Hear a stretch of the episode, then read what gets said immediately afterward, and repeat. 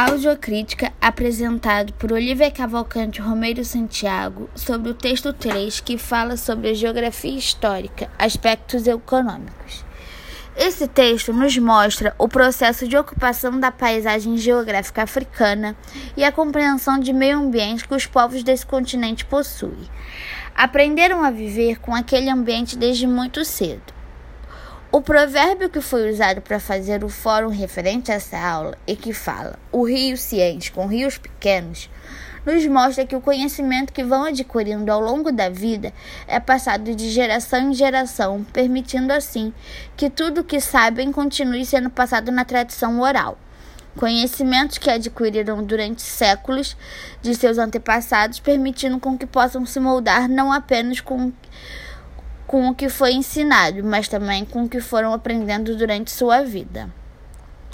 A ocupação da paisagem africana se dá com a transformação da mesma, e mesmo que já existam grandes cidades naquele continente, ainda existe a vegetação originária e existem tribos e povos que vivem como no passado, sem luz elétrica e sem tecnologia, por exemplo.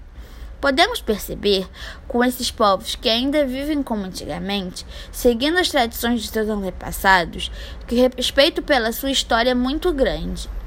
Apesar de existir a modificação da paisagem geográfica, ainda mantém muito do que era, pois a valorização da terra para eles é muito importante. Existem diversos tipos de solo e de vegetação, e não apenas savanas e desertos como a maioria acha. A visão europeizada que ainda temos muitas vezes não nos permite ver como aquele continente e aqueles povos que ali vivem possuem uma riqueza cultural enorme. Muitos povos nômades do passado, como os egípcios, que depois tornaram-se sedentários à beira do rio Nilo e que conseguiram se adaptar àquele local com a construção de cidades que surgiram no meio do deserto e que se desenvolveram de forma impressionante para a época, com a construção de monumentos que existem e se mantêm de pé até hoje, nos mostra a capacidade de adaptação da maioria dos africanos.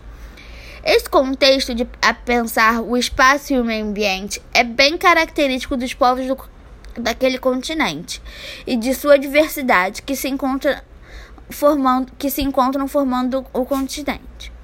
Cada parte possui seu clima, seu bioma, suas especificidades que tornam este continente tão rico e completo, bem diferente da visão reducionista eurocêntrica.